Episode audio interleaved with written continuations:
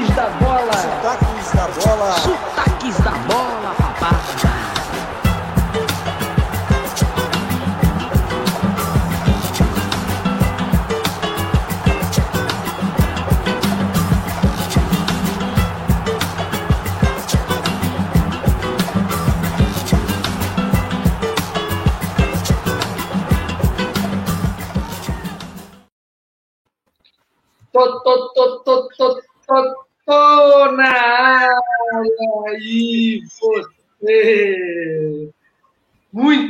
Triste, com cara de tragédia. Eu começo aqui esse nosso sotaques da bola para falar aqui um pouco da, der, da derrota, né? o empate do Fluminense com sabor de derrota, que acabou de terminar o jogo Flu 2, Cuiabá 2, e ontem tivemos São Paulo 2 a 1 em cima do Atlético Goianiense e o Bahia no sábado empatou por 1 a 1 com o conta pra gente Titiarito. Salve, salve galera. Rapaz, empate, empate, péssimo resultado pela pela posição na tabela, né? No momento, deixa eu atualizar aqui para não falar besteira.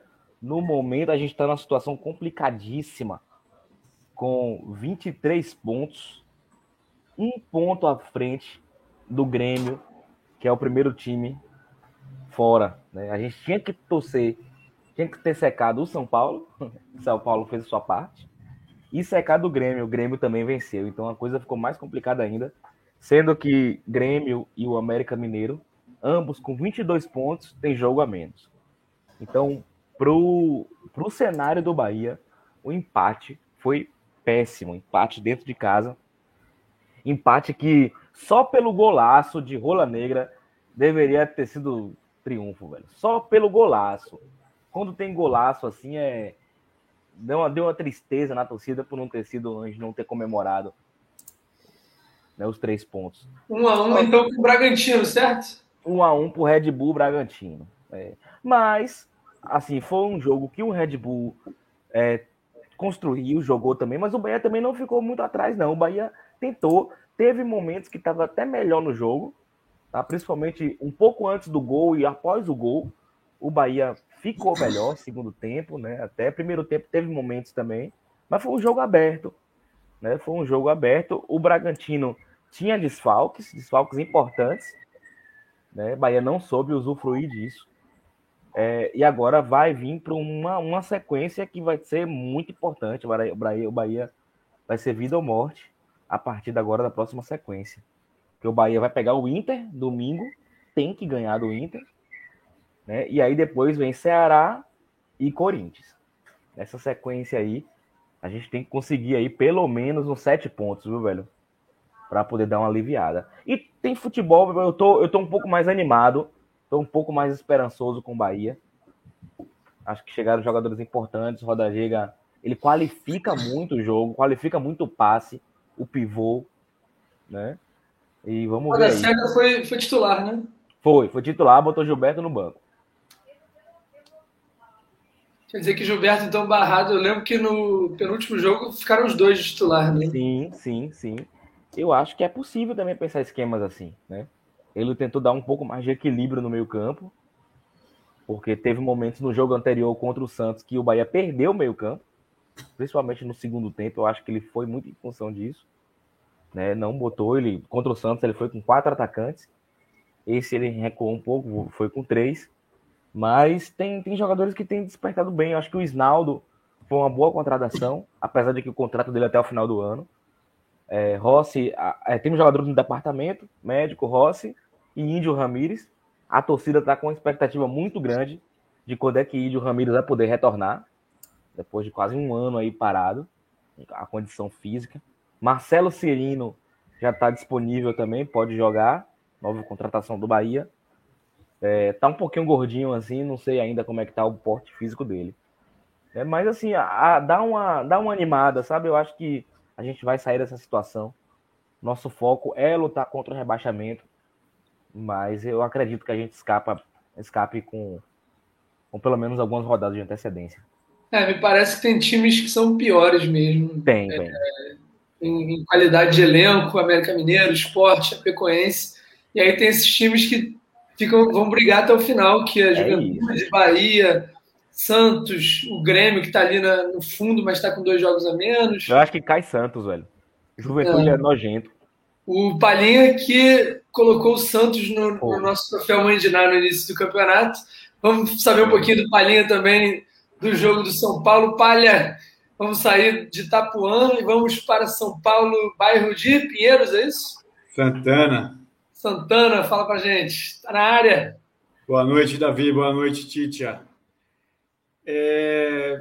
Bom, São Paulo ontem contra o Atlético Goianiense. Vamos dizer que o resultado foi melhor que o desempenho, né? São Paulo precisava ganhar. Tinha que, como obrigação, ganhar o jogo ali, porque já estava na, na, na, beira ali da, da zona de rebaixamento, incômoda a situação, incômoda a posição. E fez até um primeiro tempo bem decente. O Atlético teve, acho que, três minutos ali no começo do, do jogo que teve até uma postura, tá? mas o São Paulo conseguiu controlar bem o jogo. É, praticamente dominou o primeiro tempo ali até fazer o gol. Fez 1 a 0 com o Rigoni num bom passe do Nestor ali, colocou um cruzamento, na, lindo, na, né? cabeça do Rigoni, só desviou para as redes. Mas o São Paulo vem tendo uma postura. É, são duas posturas, né? De, totalmente diferentes até fazer o gol, controlava o jogo, dominava as ações, empurrava o Atlético para trás e não, não, não, deixava nem o Atlético respirar. E aí o São Paulo, depois que faz 1 a 0 recua demais, dá muito espaço, volta para para querer armar, ficar armando contra-ataque, e aí começa a dar espaço, dar espaço. O Atlético teve umas duas boas chances no final do primeiro tempo.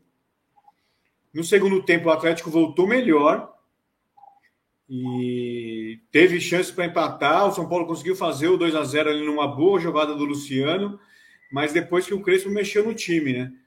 É, deu uma, uma, uma, sacudida ali, trocou algumas peças, e aí o São Paulo teve uma postura melhor, fez o segundo gol, poderia ter feito três, não fez, aí parece que sim, cai muito o rendimento, não sei se é é psicológico ou se é preparação física, eu não sei.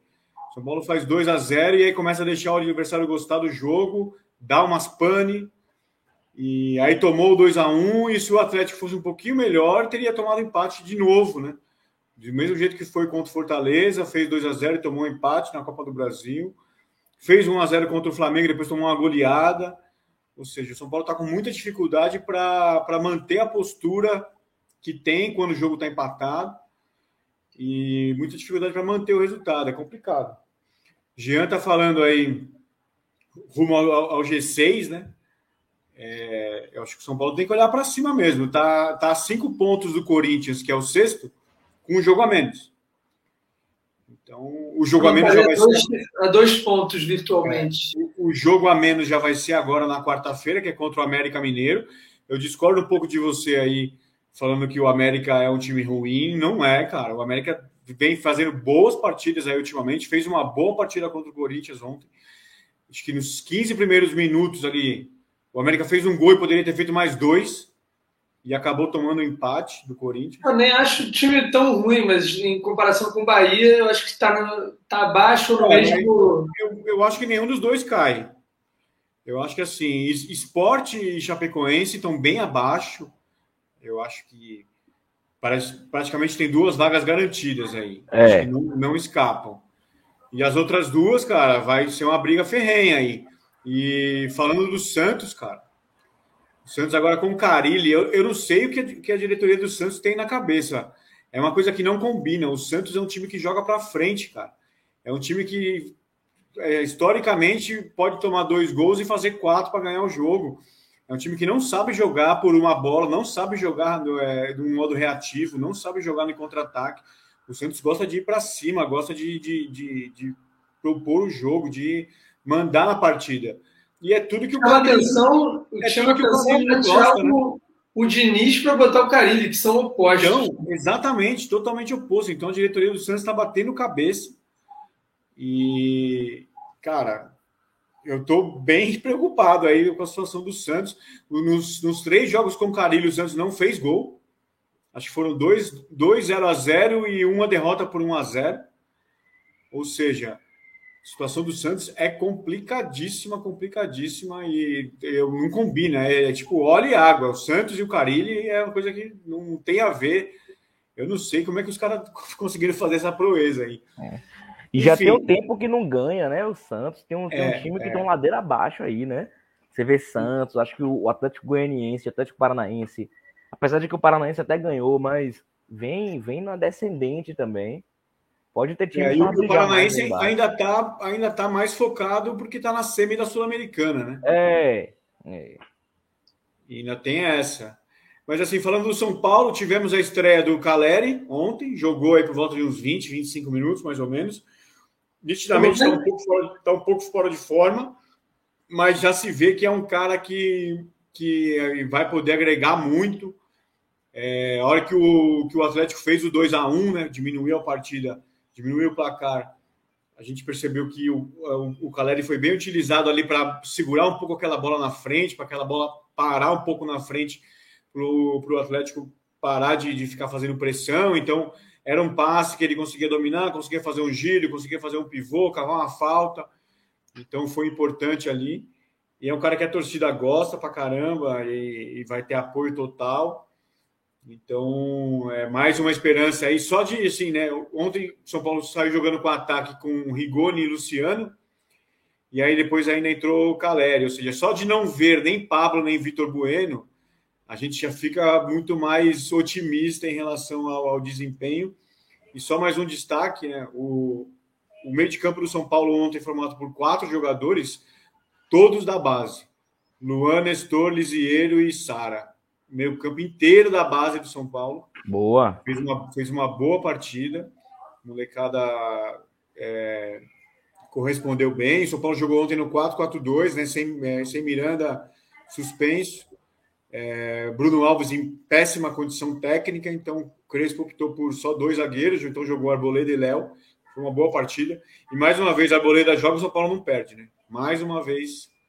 O Miranda que eu senti que deu uma caída brava também nos últimos É, eu não sei se é físico, mas ele não jogou ontem por conta de suspensão, né? Tava com o terceiro amarelo.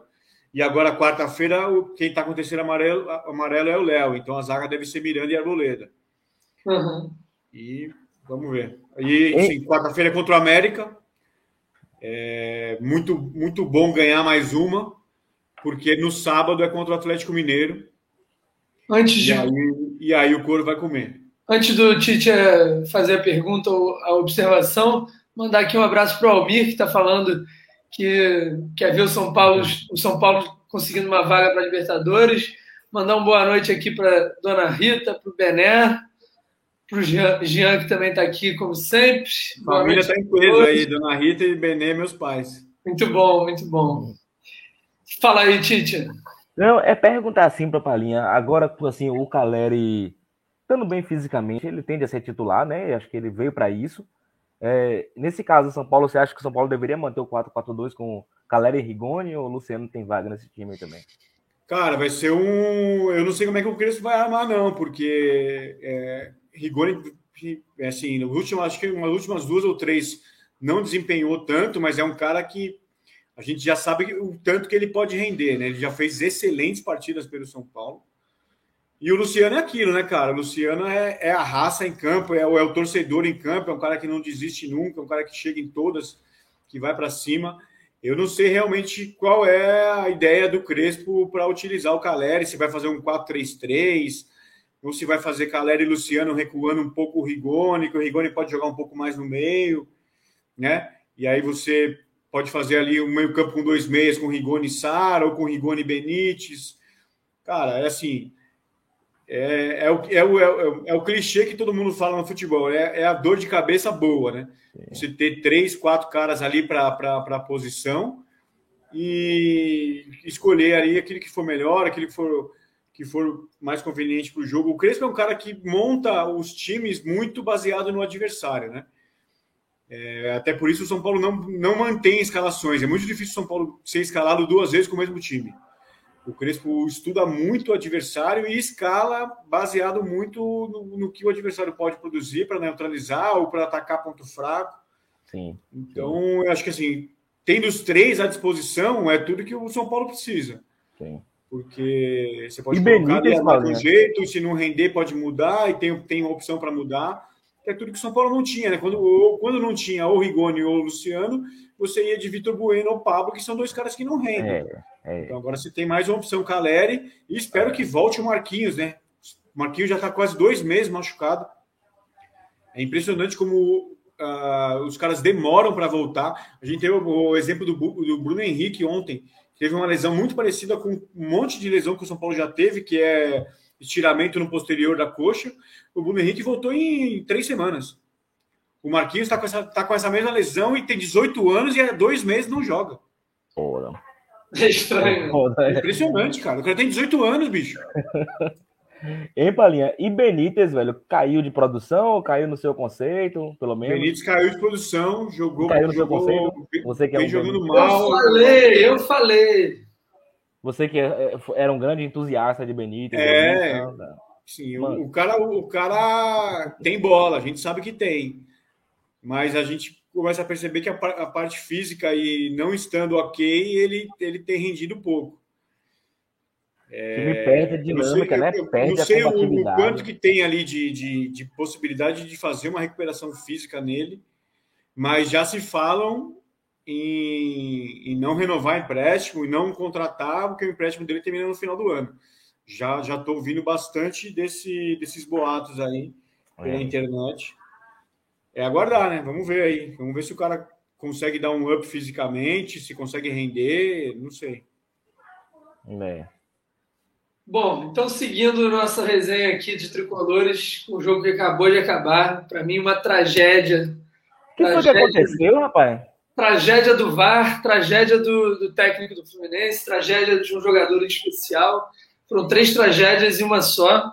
O Fluminense abre 2 a 0 com um golaço. Não sei se vocês assistiram. Um golaço do Luiz Henrique. falta, não foi, velho?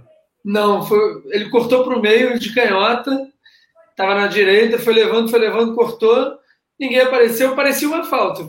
Quem olhou rápido pode até ter achado que era falta, mas não tinha ninguém marcando. O pessoal do Cuiabá em linha ali na entrada da área, ele chutou, bola de curva, o goleiro não entendeu nada, 1 a 0 Bobadilha fez 2 a 0 num lance bonito também do Danilo Barcelos pela esquerda, cruzamento na cabeça, 2 a 0 em 10 minutos de jogo. Falei, ah, Tá resolvido, Tá goleada. resolvido o jogo. Fluminense jogando bem, ganhando de 2 a 0 Lance seguinte, nosso lateral direito, no dia que o Daniel Alves está sendo, pela primeira vez, é, cobiçado pela diretoria do Fluminense, o lateral direito titular do Fluminense, Samuel Xavier, mostrou que é um péssimo lateral direito e fez um pênalti infantil, o cara do, do Cuiabá correndo contra o próprio contra o gol do Fluminense para buscar uma bola que ele ia dominar e não ia acontecer nada. O Samuel Xavier dá um carrinho Amador total, né, velho? Não, surreal, surreal. Aí 2x1, um, botou tudo a perder. E aí acontece o lance fatídico, que aí a gente vai ter que falar um pouco de VAR hoje. Que é o lance que o, o Danilo Barcelos faz mais uma boa jogada pela esquerda. Luiz Henrique dá o passe pro Nonato. Nonato jogou bem pra caramba hoje. Ainda meteu o gol. Canhotinha nela, chutou cruzado. Gol do Fluminense. E aí tinha um jogador do Fluminense, que era o Caio Paulista, que tinha sofrido uma falta dentro da área, que talvez fosse um pênalti, mas não interessa, ele estava ali caído na pequena área. O Nonato chutou sem chance para o goleiro. O goleiro pulou na bola como se nada tivesse acontecido de diferente. Gol do Fluminense. Só que o Caio Paulista estava na frente do goleiro. Em algum... Só que o goleiro ele pulou. Se ele não tivesse pulado na bola, só que a bola foi no cantinho. Gol do Fluminense. E aí acontece o terror para mim, que é o VAR chama, fica três minutos para marcar se foi ou se não foi. Não dá. Qualquer uma das duas interpretações é cabível. Se ele marcar que foi, a gente vai É. falar. É um gol que, porra, realmente o cara não atrapalhou. Se marcar que não foi, é, o cara estava na frente, pode ser que tenha atrapalhado o goleiro. Só que o pior de tudo é o, o Sandro Meirahit na, na central do apito falar antes de todo mundo o que, que é, o que, que não é, e fica um negócio absolutamente é, é, é, imposto pela, pela televisão. Não sei qual seria o melhor verbo. Ele falou o quê? Qual foi a opinião Sofremos isso no São Paulo e Palmeiras lá, naquele impedimento no gol contra. Pois é, cara. Muito estranho esse negócio do, do, do VAR. E, e é uma pena que o Fluminense não ganhou e que eu não estou vindo aqui falar do VAR, independente do Fluminense ter ganho ou não, porque também perdeu contra o Atlético Mineiro, com um gol do Atlético Mineiro de pênalti, 1 a 0 um pênalti marcado pelo VAR.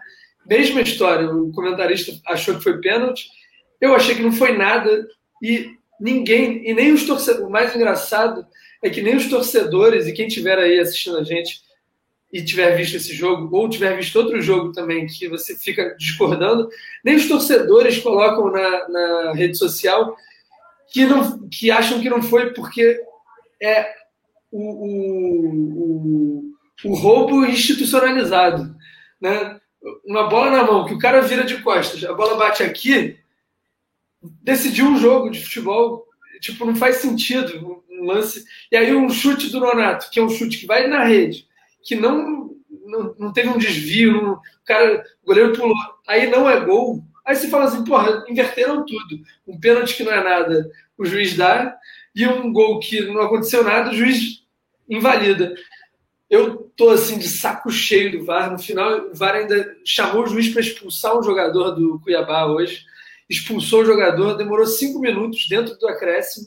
Aí, só o agravante: o acréscimo era de seis minutos, iria até 51. Só que, como ele chamou o VAR aos 50, 49, o jogo retomou aos 53, ele deu mais dois minutos. Só que o que, que significa mais dois minutos? Ele botou ali mais oito. Ele somou seis mais dois, o cara da, da Globo. Aí ficou mais 8, só que já tinha 53, então já tinha os 8. Era para ele terminar. Só que ele foi até 56.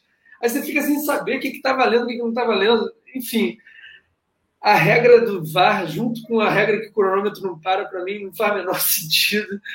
Eu fico totalmente vendido assistindo um jogo que é do meu time. Quando não é do meu time, eu já me incomodo. Quando é do meu time, eu fico assim: o que está acontecendo? O que está valendo? Vale gol, mas não vale? Pênalti, que a bola bate na mão cara vai dar pênalti. E na e... mesma semana que teve aquela confusão do jogo Cruzeiro e Vasco, né? Aquela coisa ridícula lá da. Cara, isso foi surreal. Também. Que loucura. Atrapalhada. A Globo tá pedindo desculpa até agora. Eu, eu, eu logo, logo depois teve aquele programa de pós-jogo lá, eles já pediram desculpa. Aí eu tava vendo o pré-jogo do amistoso feminino hoje do Brasil e Argentina, o pessoal tá, ainda tava pedindo desculpa. Puxa.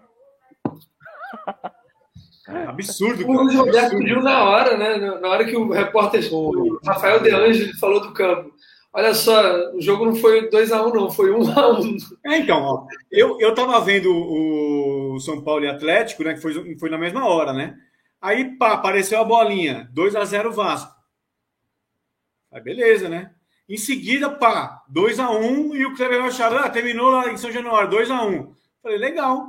Aí eu fui fazer outras coisas, só que a hora que eu voltei, estava passando nos melhores momentos. Vasco Cruzeiro 1 a 1 Eu não entendi nada. Falei, como assim 1 a 1 cara? Estão loucos. E o, e, o, e o gol, né? O, o suposto 2x1 do Cruzeiro, os caras do Cruzeiro comemorando pra caralho pra ser o título, velho. Pois é. Aí o, mas, mas, foi aí que os caras se ligaram, né? Falou, como assim eles estão comemorando tanto assim?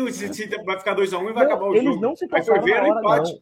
Aí foi depois que o cara falaram, eles, eles estranharam. O Roger, Flores, o Roger Flores falou: não estou entendendo por que eles estão fazendo tanta festa se ainda dá para empatar o jogo. Ele falou isso. Aí, e o Ramon comemorando lá atrás. Ramon ex-vitória, inclusive. Zagueiro, uhum. ex-vitória. E o Ramon lá comemorando e não saía da comemoração. E os caras falando: a gente não está entendendo por que, o cara está comemorando o gol que está ainda dando a derrota para o Cruzeiro. Como assim? Nunca vi. Era para eles terem já sacado, né? Mas enfim, difícil também de, de julgar o cara que está sendo vendido ali pela, pela, pela ah, televisão. Ah, foi surreal. E sobre o VAR, Rafael, eu sempre fico muito ainda confuso. A, a, essa altura ainda fico muito confuso sobre seus critérios, seus critérios de participação. Tô lembrando aqui o pênalti lá que Neymar cavou, né? O pênalti, não sei se vocês viram esse jogo lá do PSG. Vocês viram esse jogo? Esse agora não. Esse agora eu tava assistindo aí, né? Então, Foi na mesma hora do jogo de São Paulo. Rapaz, foi um pênalti. Foi ridículo, velho. Foi ridículo. O Neymar puxa o jogador, vai arrastando com a mão assim, só que num ângulo que não dá pro juiz ver. E nessa que ele tava já desequilibrando, já sem ângulo, o cara vai botar a perna e a perna encosta lateralmente na perna dele. O juiz não chama VAR, não, não, não entendo isso, dá, dá um pênalti direto. Muito, muito louco. Eu, Assim, os É, cada, cada juiz, cada jogo tá com uma eu regra. entendo esses diferente. critérios, sabe? Falta um. Cada jogo é uma regra uma-. Né? Eu preferia o erro do juiz, cara, do que o erro do VAR. Aí vai ter o VAR do VAR, é impossível, é um infinito o negócio. né? Todo jogo vai ter como. Então, assim, só para fechar o Fluminense, porque eu queria muito falar do VAR, porque os últimos dois jogos do Fluminense, para mim, foi prejudicado pelo VAR. E mesmo quando for favorecido pelo VAR, eu vou falar, cara, o VAR tá influenciando um saco. Um jogo que fica influenciado por uma, por uma opinião externa ao que está acontecendo lá no campo. E ninguém melhor que o juiz lá no campo para saber quais critérios ele está tomando, então fica sempre uma voz a mais do que o próprio juiz. Mas voltando só ao campo de jogo, só fazer o meu destaque positivo aqui, Luiz Henrique hoje jogou muito. Há muito tempo que eu não vi ele jogando tanto. Eu tenho chamado ele de o displicente Luiz Henrique. Ele jogou bem hoje. O Iago Felipe, dois lances de show de raça. Impressionante como ele vai lá abafar o goleiro. Teve uma, não sei se o Palhinha já estava vendo nesse momento, que o Palhinha só pegou o meio do segundo tempo. Foi já ali no meio do segundo tempo um, um passe para o goleiro do Cuiabá. O Iago Felipe foi até a pequena área, deu o carrinho e, e forçou o goleiro a dar um chutão para lateral. Então, assim, e teve um segundo que ele roubou a bola na entrada da área, conseguiu dar o passe e o Casares fez uma casarada lá é, horrível hoje. O Casares foi menos um. E um ponto muito negativo hoje para mim foi o Marcão, que tem feito muitas besteiras e eu estou marcanizado porque o time está com outra cara e outro aspecto emocional mesmo. Mas ele colocou hoje o Ca- o Casares muito mal. E para mim, um ponto fraco assim foi ele tinha o Biel, o Kennedy e o John Arias no banco. E ele tira o Caio Paulista para botar o Luca. E aí não dá, galera. O Luca não dá. No, no retrasado aqui, na nossa edição retrasada, Titia, o Fefo do Info Bahia estava aqui e o Bahia tinha perdido do Fluminense né, por 2 a 0 se não me engano. Um gol foi do Luca. Ele falou não é que, o, que o Bahia ressurgiu o Luca.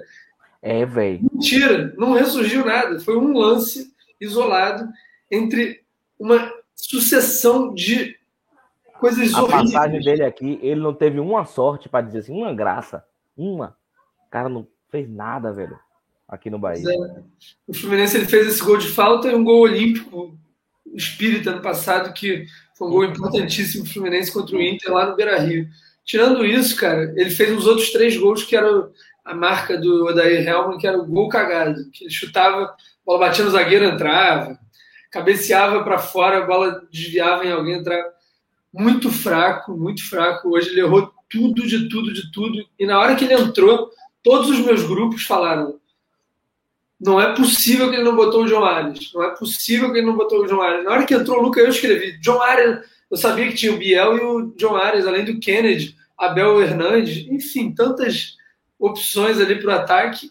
E ele escolheu a pior quando o Fluminense estava ganhando de 2 a 1 um. Aí quando tomou o empate, aí que entrou o Arias, que jogou bem, e o Casares muito mal, mas enfim. É...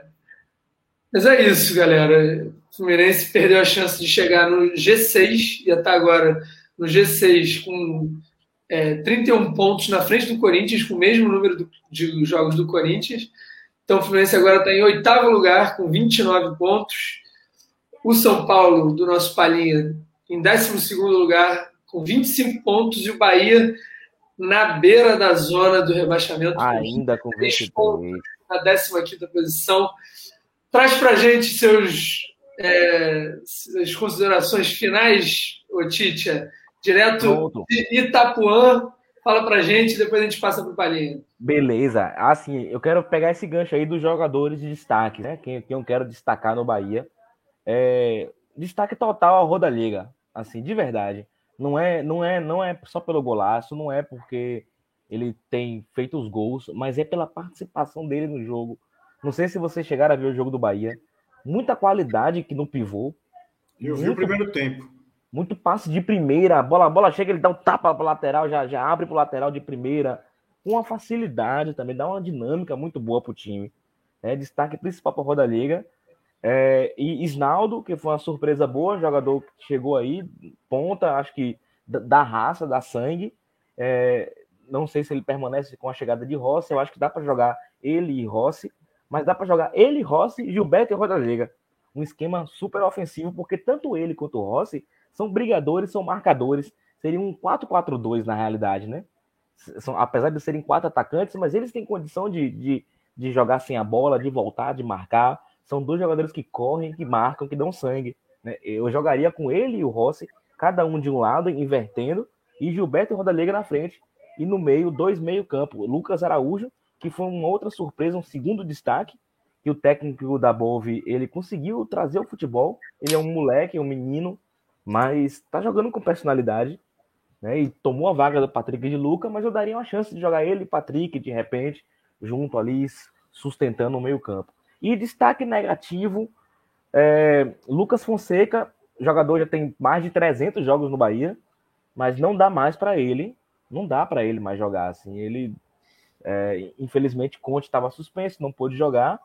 E o outro destaque negativo, Lucas Mugni, que apesar de ter até raça e é um cara que corre, tá ali presente no campo todo, né? Você vê ele em vários momentos do jogo, em várias posições. Você vê ele marcando atrás, você vê ele na esquerda, você vê ele pela meia, tentando ali participar. É um cara até voluntarioso, até voluntarioso, participativo.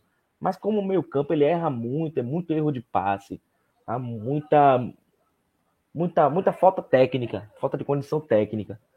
Né? Então, destaque negativo aí nesse caso aí. Mas eu estou confiante no Bahia. Eu acho que a gente vai sair dessa. O Dabove falou, é um jogador histórico do clube, muita experiência. Uma partida é muito critério, completa, isso é critério. uma boa partida. Isso não é critério. Não é critério. Não é. Eu, eu lembro logo do. Começa a ter arrepio, eu lembro dos tempos de Roger, que ele tinha o conceito de hierarquia. O jogador entrava por hierarquia. Não tem hierarquia, velho. Inclusive, Já. a chegada do Dabov veio para quebrar isso. A expectativa da torcida era essa. Um cara que não tem rabo preso, que só colocasse quem tivesse ali com competência, né, para jogar. Mas Exatamente. vamos ver, vamos ver. Vou, pra, vou passar então aqui para o Palhinha para ele dar os destaques da Série C e Série D. Eu também vou falar um pouquinho só da Série B. Antes, só completar, complementar a fala do Tite. Roda cega, nosso Rola Negra é, foi destaque total, mas o cruzamento lindo para ele foi do Nino Paraíba. Sim. Então, vale a menção honrosa aqui ao nosso Nino. So- Só um detalhe, naqueles aplicativos, aqueles sites de score, né? SofaScore Uhum. e tal, de, de, de análise, Nino Paraíba teve a melhor pontuação do jogo. É um cara que está sempre ali, palmas pro Nino, nosso deus da raça. É o tipo o Iago Felipe do. Na verdade, é o contrário. O Iago Felipe é tipo o Nino Paraíba do Fluminense. Daniel Alves tem que, tem que se inspirar muito ainda nele. Tem que entender o que, que é Tem que, coração. estudar, tem que estudar Nino Paraíba, pegar, assim, pegar a matéria Nino Paraíba. né? Tá, o Daniel Alves não chega nem aos pés do Nino Paraíba e, e muito menos do Apodi. Ah, meu irmão, a Podi é, é Deus, né? Na verdade, a Podi é outro, outro patamar, assim. E Palinha, conta pra gente de Série C e Série D antes da gente fechar com a Série B. Vamos lá, dar um giro aqui, faz tempo que a gente não fala. É, série C, para quem não lembra, são dois grupos de 10, classificam os quatro primeiros de cada grupo e os dois últimos de cada grupo são rebaixados. Então, a gente já tem praticamente definido aqui os quatro rebaixados. Oeste Paraná, Santa Cruz já sacramentados e Jacuipense só não é rebaixado se ganhar do Altos e o Floresta perder e ainda o Jacuipense tirar uma diferença de seis gols no saldo, ou seja, praticamente adeus. E na classificação, no grupo lembrando, só lembrando que eu já fui a um Vitória Jacuipense em pleno Barradão, só para pontuar aqui. Aqui. no grupo B, tudo definido já. Os quatro classificados são Novo Horizontino, Ituano, Ipiranga e Criciúma.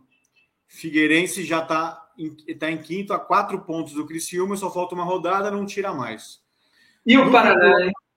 O Paraná caiu. Paraná Oeste, Santa Cruz, Jacuipense, rumo à Série D. Nossa. No grupo A que o bicho está pegando, assim, só tem garantido o Paysandu em primeiro, mas depois Tombense, Manaus, Botafogo da Paraíba, Ferroviário e até o Volta Redonda tem chance aí, esses cinco brigando por três vagas. Então a última rodada o couro vai comer. Volta Redonda pega o Tombense no Rio, Manaus pega o Paysandu no Pará e Botafogo da Paraíba pega o Santa Cruz já rebaixado e o Ferroviário pega o Floresta. Ou seja, o Coro vai comer na Série C para definir essas três vagas aí do Grupo A.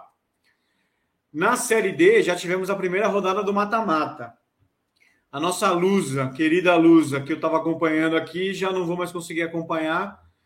Ganhou do Caxias 1 a 0 tinha perdido o primeiro jogo também de 1 a 0 A portuguesa fez um gol nos acréscimos do jogo. Levou para os pênaltis, mas aí perdeu nos pênaltis 4 a 1 bateu quatro pênaltis, só fez um a portuguesa, ou seja, sem, sem jeito de defender. Destaque para Ferroviária, que classificou em cima do Brasiliense, ganhou de 1 a 0 em Araraquara. E 4 de julho classificou. É, os dois times de Natal classificaram, ABC e América, podem se enfrentar aí numa possível quarta de final. Vai ser um pega para também.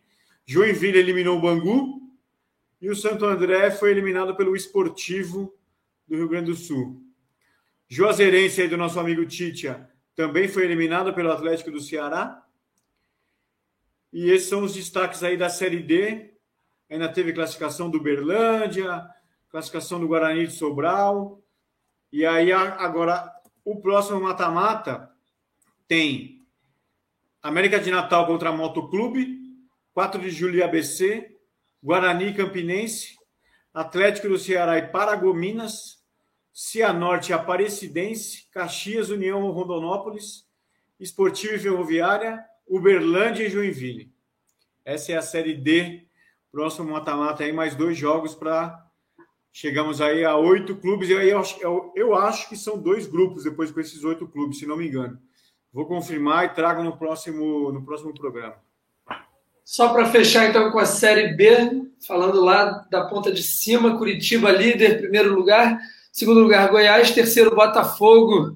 Estou feliz que o Fogão está subindo com esses resultados momentâneos. Queimou minha língua o Botafogo, hein? Queimou, Eu falei que ia é. cair o Botafogo, hein? Estão jogando bem, viu? Estão jogando bem, os caras estão tão, tão... E quarto lugar, CRB com 41. Já na ponta Esse de baixo, jogando bem. Eu já vi alguns jogos do CRB e gosto muito de ver o CRB jogar.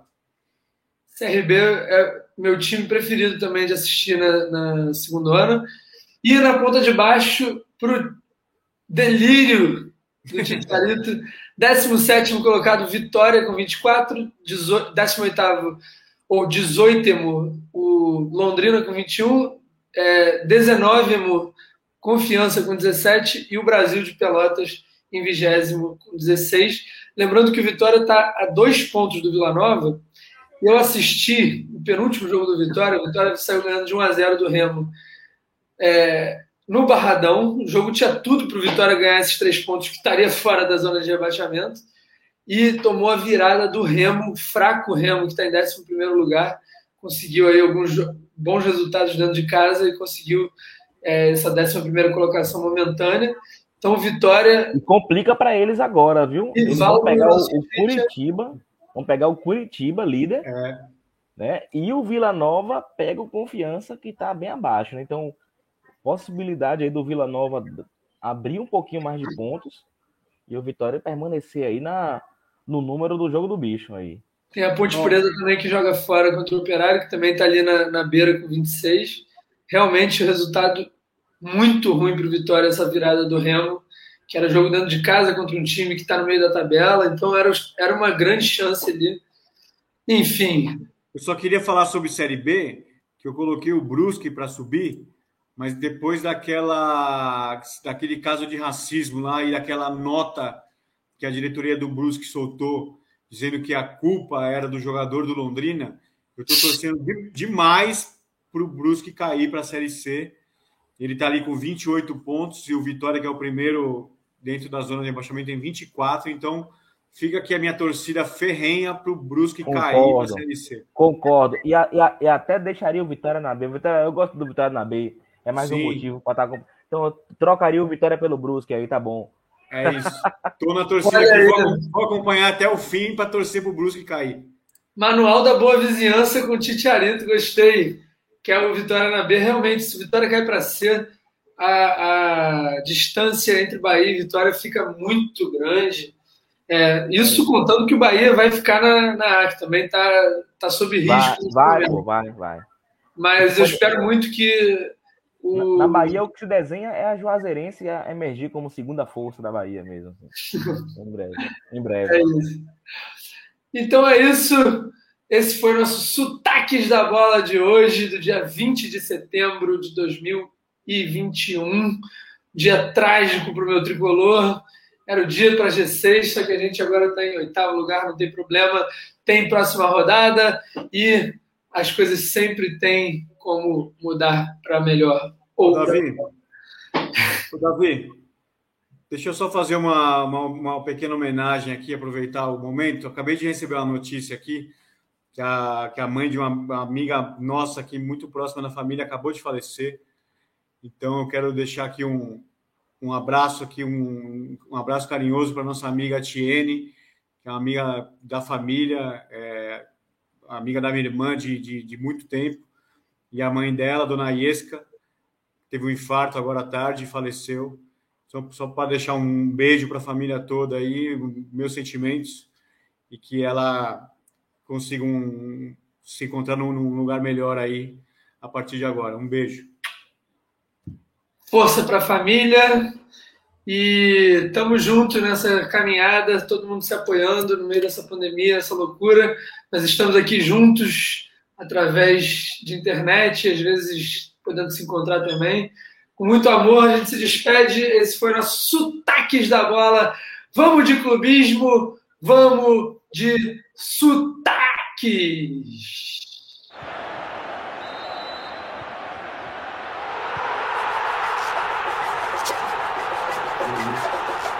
Sotaques da bola. Sotaques da bola. Sotaques